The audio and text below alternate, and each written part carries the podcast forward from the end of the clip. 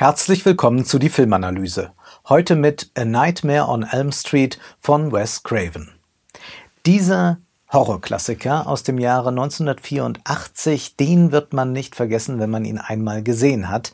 Und Freddy Krüger taucht auch in unserer Popkultur immer wieder auf, vielleicht auch in unseren Träumen.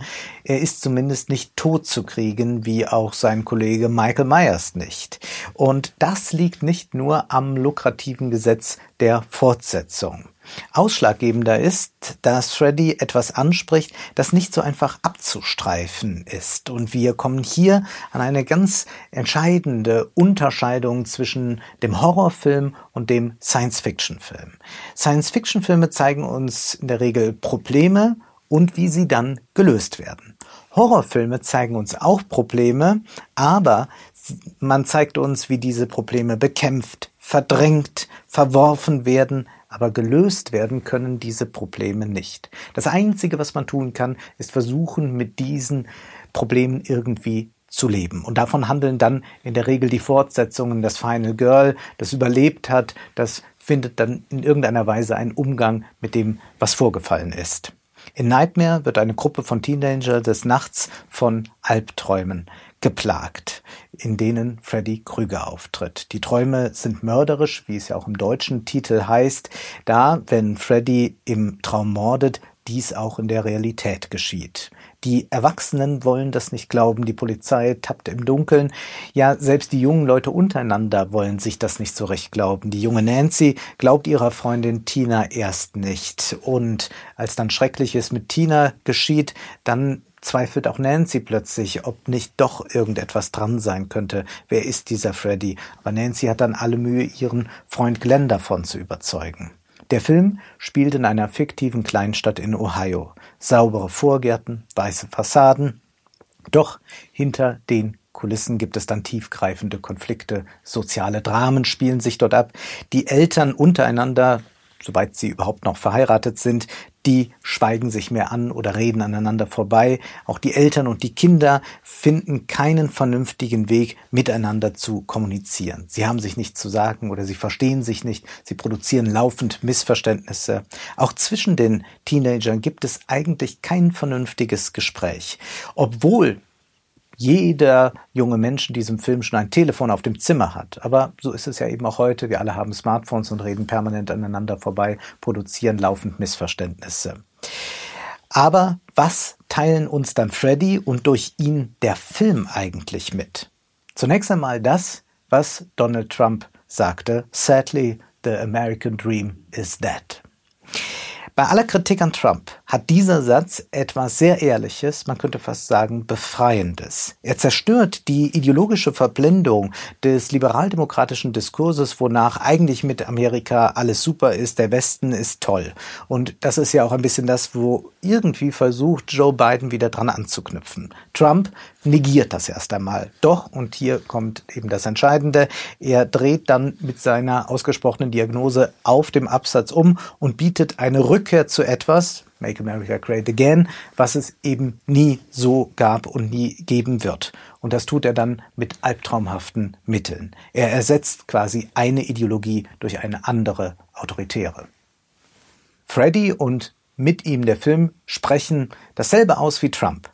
Doch dann wird nicht versucht in diesem Film, dass man eine neue Ideologie etabliert, eine neue Autorität schafft, sondern nun gilt es, das Ganze gründlich zu zertrümmern. Der Horrorfilm ist in den meisten Fällen nämlich antikonservativ. Deshalb wurden die Filme in der Vergangenheit häufig verboten, indiziert, irgendwie der Zensur unterzogen. Doch warum ist man so hinterher? Warum hat eben auch dieser äh, Nightmare on Elm Street haben auch die Fortsetzungen, haben so viele Horrorfilme aus den 80er Jahren eine lange, lange Zensurgeschichte. Es ist die Angst vor der Fiktion. Angst vor der Fiktion bedeutet aber in Wahrheit eine Angst vor der Wirklichkeit. Zensoren haben Angst, dass durch die Konfrontation mit radikaler Fiktion der Blick auf die Wirklichkeit und damit die Wirklichkeit selbst verändert wird. Da geht es zum Beispiel um überkommene Moralvorstellungen, die entlarvt werden im Horrorgenre. Konservative Moralapostel tun in der Regel so, als müssten sie die Menschen vor irgendetwas schützen. Also vor Horrorfilmen, so viel Gewalt, das kann man niemandem zumuten, ja selbst Erwachsenen nicht. Das ist natürlich eine Lüge. In Wahrheit wollen die Zensoren ihre Ideologie, also ihre dominierende Interpretation der Wirklichkeit und damit sich selbst schützen. Horrorfilme wie Nightmare führen dem Zuschauer eine alternative Sicht zu der herrschenden vor. Man kann auch einmal ganz anders auf diese Vorstadt da in Ohio blicken. Das kann zur Folge haben, dass man dann sein eigenes Land nicht mehr als das erkennt, in dem wir gut und gerne leben zum Beispiel. Horrorfilme operieren wie Freddy Krüger im Film. Sie zeigen das grausame Fundament, auf dem die blanke Oberfläche liegt. Und die Bürger, die klammern sich dann derweil in diesem Film noch an irgendwelche Werte. Ganz viele Kruzifixe hängen darum, aber nie mehr, niemand mehr kann ein ernsthaftes Gebet formulieren. Blut, Gewürm, das Sexuelle, das wird in diesen Träumen dann zum Leben erweckt. Das sehen wir auf der Leinwand, auf dem Bildschirm. Und selbstverständlich sind gerade diese sexuellen Konnotationen unübersehbar. Diese sehr langen Finger, die sehr lange Zunge. Das Verdrängte kommt hier zum einen zum Vorschein. Das sexuell Verdrängte, das von der Moral unterdrückte. Zum anderen hat es aber auch noch eine gesellschaftliche Dimension, die hier angesprochen wird. Wir sehen schon beim Vorspann Freddy in einer Werkstatt, wie sich diese Krallenhände montiert. Wir sehen ihn dann in einem Heizungskeller in der Schule. Immer wieder sind es Keller. Wir sehen ihn in einer alten Fabrik. Was bedeutet das eigentlich? Er ist aus der Vergangenheit, das wissen wir. Aus welcher Vergangenheit? Aus der Vergangenheit eines industrialisierten Amerikas. Aber jetzt sind wir im Jahr 1984, beziehungsweise der Film spielt 1981. Hier sind wir schon im deindustrialisierten Amerika. Freddy ist also auch ein Arbeitsloser und damit selbstverständlich der perfekte Albtraum der Mittelschicht. Das wird auch an der Kleidung sichtbar, dieser Ringelpullover, das verbrannte Gesicht von den Öfen in der Fabrik. Ähm, wir haben so einen Fedora-Hut, der aber nicht mehr auf Eleganz hinweist, sondern der ist auch vergammelt und er trägt Arbeitsschuhe. Das Bürgertum muss sich also abgrenzen. Es muss ein Sicherheitsregime etablieren, auch gegen die eigene Unsicherheit. Das sehen wir ganz deutlich daran, dass Nancy Gitterstäbe vor ihr Fenster bekommt. Auch Zensur folgt ja nach einem ähnlichen Prinzip. Wir machen da was davor, dass du nicht mehr an die DVD rankommst. Außen und innen sind wichtige Kategorien dabei. Rod, also einer der Teenager, der wird dann zugleich als einer gezeigt, der eigentlich dort draußen bleiben muss, der nicht dazugehören darf. Er wird als der andere markiert. Er hat einen Migrationshintergrund. Er scheint gar keine Familie zu haben. Wir sehen sie nicht. Immer taucht er irgendwo irgendwo einfach auf, als sei er ohne festen Wohnsitz. Zudem hört er auch dann noch Rockmusik, also auch noch mal etwas antiautoritäres. Die elterliche Autorität spielt eine große Rolle. Sie ist auch verquickt in diesem Film mit der Staatsgewalt, denn Nancy's Vater ist Polizist. Freddy war ein Kindermörder und er ist dann aber freigekommen, worauf sich die braven Bürger, das erfahren wir dann später, sich als Mob zusammengerottet haben, um Selbstjustiz zu begehen. Diese saubere Mittelschicht, die externalisiert so etwas normalerweise. Die Drecksarbeit, die wird irgendwo anders gemacht. Aber hier hat man sich wirklich einmal die Hände selbst beschmutzt und jetzt wird man genau davon heimgesucht. Der Horrorfilm und der Traum, die sind sich ja sehr ähnlich. Sigmund Freud sagt in seinem Jahrhundertwerk die Traumdeutung, der Schlafzustand ermöglicht die Traumbildung, indem er die endopsychische, also innerseelische Zensur herabsetzt. Das wird im ersten Teil schon sehr deutlich, dass man also etwas Unzensiertes in den Träumen hat, aber auch im Film dann eben sieht, ähm, was die sexuellen Konnotationen anbelangt. Im zweiten Teil wird das noch einmal deutlicher, wenn auch die Homosexualität thematisiert wird. Es gibt eine sehr entscheidende Szene im ersten Teil. Nancy ist in der Schule im Klassenzimmer und sie schläft ein. Sie möchte dann der Spur von Freddy folgen. Sie will in den Keller der Schule, dort wartet Freddy auf sie. Aber da wird sie vorher noch von einer Autoritätsperson gefragt, wo ist dein Ausweis? Und Diese Frage zeigt erst einmal, dass man so eine Schwelle übertritt, wenn man in den Traum hinein will, aber auch, das ist die Schwelle, die wir finden, wenn wir zum Horrorfilm wollen. In der Videothek früher. Haben Sie einen Ausweis dabei? Sind Sie überhaupt schon alt genug? Oder jetzt eben FSK? All diese Dinge. Zudem müssen wir die Dialektik des Horrorfilms bedenken. Das Unbewusste, also das Schauderhafte des American Dream, das können wir nur in Form des Horrorgenres, also durch den symbolischen Umweg, äh, können wir das zulassen. Kann es vordringen zum Vorbewussten. Und dabei müssen wir uns dann die Frage stellen, warum wollen eigentlich die Jugendlichen nicht einschlafen? Das ist zunächst einmal leicht. Man kann sagen, ja, sie wollen eben Freddy nicht begegnen. Sie haben Angst vor Freddy. Sie haben Angst, dass sie sterben müssen. Aber viel vertragter wird es, wenn man fragt, warum wachen sie eigentlich nicht auf, wenn sie diesen furchtbaren Traum haben. Man kennt das ja, man wacht aus unruhigen Träumen auf, man äh, ist äh, so schockiert, dass man plötzlich äh, ganz wach ist. Aber hier ist das nicht da. Sie brauchen eigentlich jemanden, der ihnen hilft, damit sie wieder rauskommen oder extern, dass ein Wecker klingelt. Zunächst einmal muss man das konstatieren, was auch Freud sagt, nämlich alle Träume sind eigentlich Bequemlichkeitsträume, also sie sind schon dazu da, dass wir schlafen. Aber noch etwas spielt ja hier eine Rolle bei Freddy, das Feuer. Er ist verbrannt worden, er wird wieder brennen, Flammen lodern da immer wieder im Kamin. Was bedeutet das eigentlich? Da gibt es diesen berühmten Traum, den Freud in der Traumdeutung zitiert.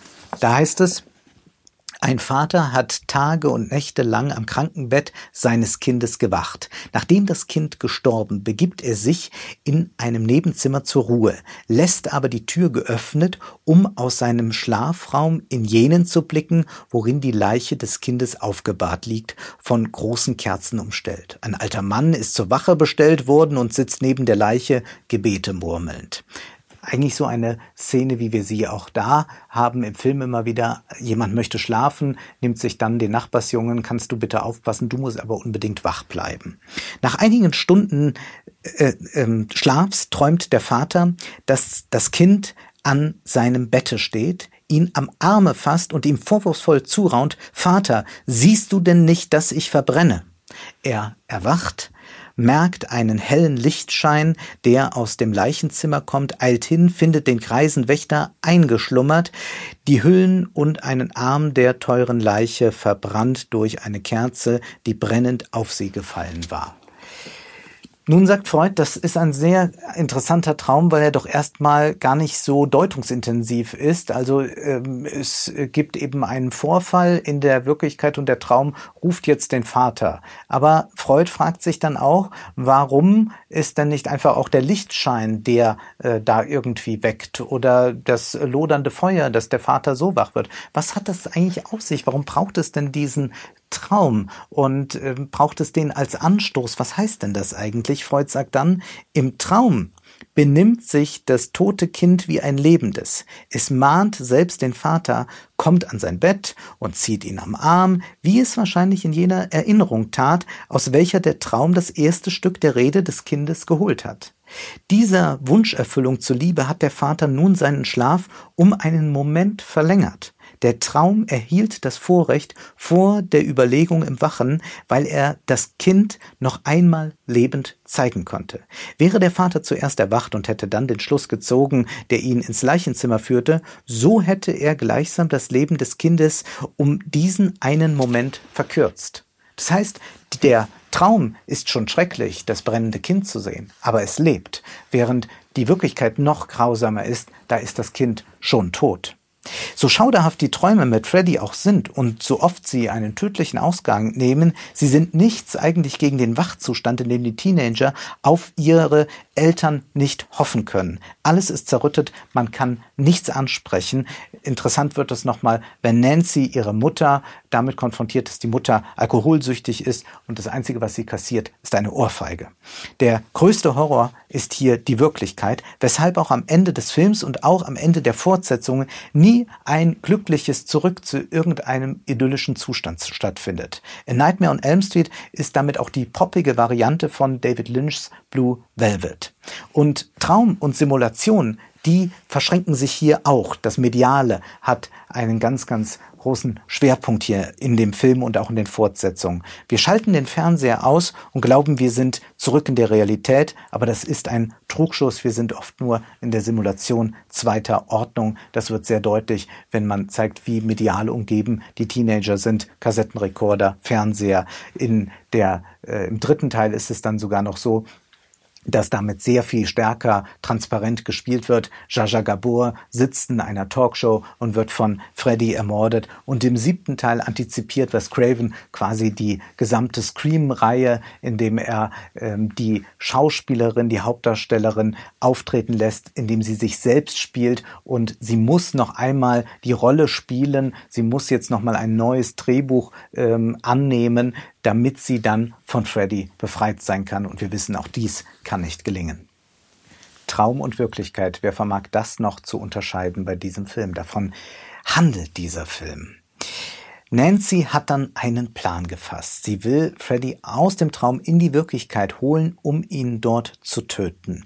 Glenn soll ihr dabei helfen. Er soll über ihren Schlaf wachen, sie rechtzeitig wecken. Aber Glenn ist selbst in einer Art Dämmerzustand. Er liegt auf dem Bett, hat einen Kopfhörer auf, hat den Fernseher vor sich. Seiner Mutter sagt er, ich will gleich noch im Fernsehen die nackte Miss America sehen. Er ist umgeben, ausstaffiert mit Popkultur.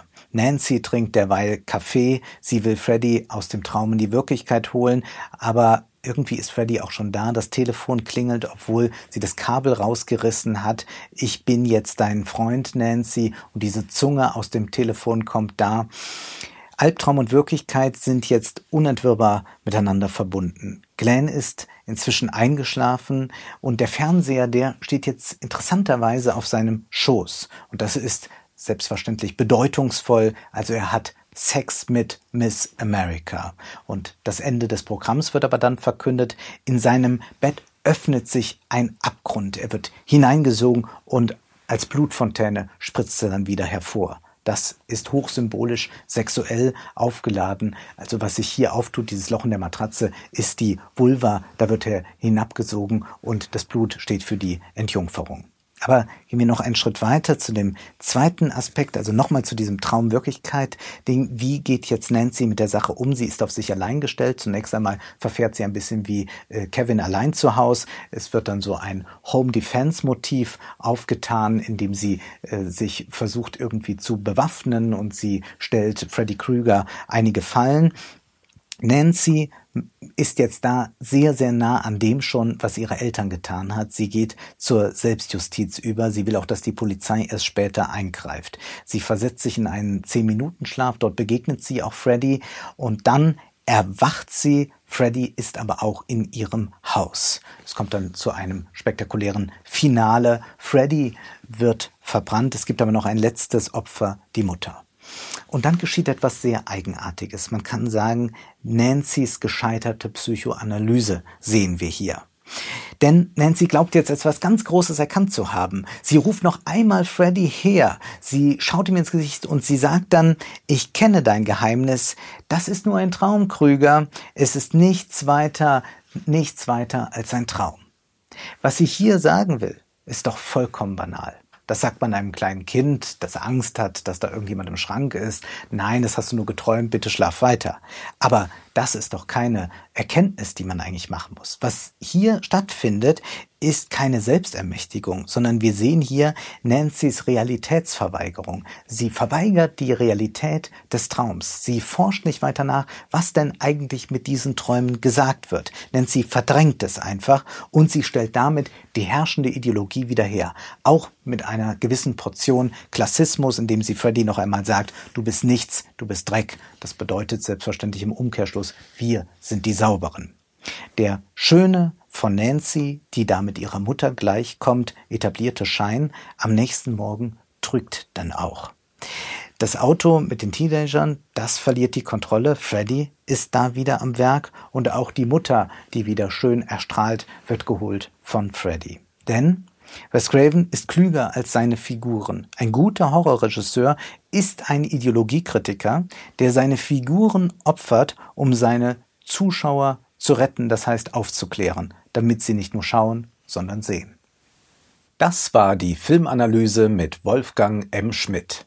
Ihr könnt den Podcast finanziell unterstützen, entweder unter www.paypal.me-filmanalyse oder unter der in der Beschreibung angegebenen Bankverbindung. Vielen Dank.